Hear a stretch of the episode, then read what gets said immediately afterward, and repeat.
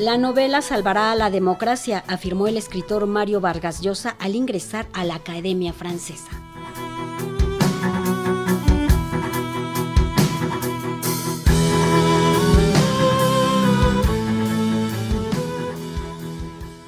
El escritor peruano Mario Vargas Llosa ingresó ayer a la Academia Francesa y así se convirtió en miembro de esta institución sin haber escrito nunca en francés. En la ceremonia que se llevó a cabo en París, el Premio Nobel de Literatura y autor de La Fiesta del Chivo dijo en francés que la novela salvará a la democracia o será sepultada en ella. La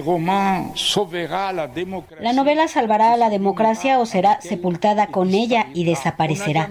Nada se ha inventado hasta ahora como la novela para mantener vivo el sueño de una sociedad mejor que esta en que vivimos. Con este ingreso, Vargas Llosa se convirtió además en el primer escritor hispano que pertenece a este grupo de intelectuales que defienden la lengua. Ante la presencia del rey emérito de España, Juan Carlos I, Mario Vargas Llosa pasó a formar parte de una organización a la que pertenecieron gente como Pasteur, Víctor Hugo o Montesquieu. Mario Vargas Llosa defendió así a la literatura. Sin ella, dijo, nuestra vida sería siniestra.